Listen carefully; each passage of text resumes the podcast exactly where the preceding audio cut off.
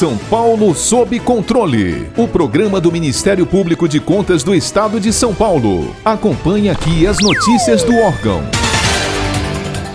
Na sessão da primeira Câmara de 7 de julho, o titular da terceira Procuradoria de Contas, Dr. José Mendes Neto, proferiu sustentação oral abordando a problemática que envolve a previsão superestimada de duodécimos e sua consequente devolução. Previsto no artigo 168 da Constituição Federal, duodécimo é o repasse que o arrecadador de tributos, no caso o Poder Executivo, deve fazer aos outros poderes, legislativo e judiciário, e ainda para alguns outros órgãos constitucionais. Dr. Mendes é enfático ao afirmar que o excesso de repasse sem o devido planejamento e o represamento de recursos devem ser revistos e corrigidos o quanto antes. Essa questão tem que ser sanada e é recorrente, o tribunal bate nisso, a fiscalização aponta e, no entanto, as câmaras não se comprometem a, sanar esse problema. Enquanto a sociedade, os munícipes precisam de recursos para suas necessidades e esses recursos devem ser geridos pelo executivo, por que, que permanecem represados indevidamente no legislativo? Que não vai atender as políticas públicas. Então, é, um, é com devido respeito, eu insisto, sim, isso é falta de planejamento. Mas não podemos deixar de cobrar do legislativo que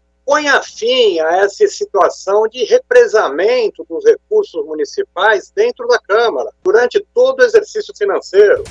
Ainda durante sua sustentação, o procurador também questionou a legitimidade do pagamento de gratificação universitária para servidores. Essa matéria é recorrente aqui no Tribunal de Contas, é recorrente na Justiça Paulista, quando o cargo para o seu preenchimento por si só já reclama o nível superior, não se pode conceder a esse profissional um plus, uma gratificação pela formação superior. Isso é fere a razoabilidade. Isso fere, fere, fere o razoável. Evidentemente, não, não tem finalidade pública nenhuma no pagamento dessa vantagem pecuniária.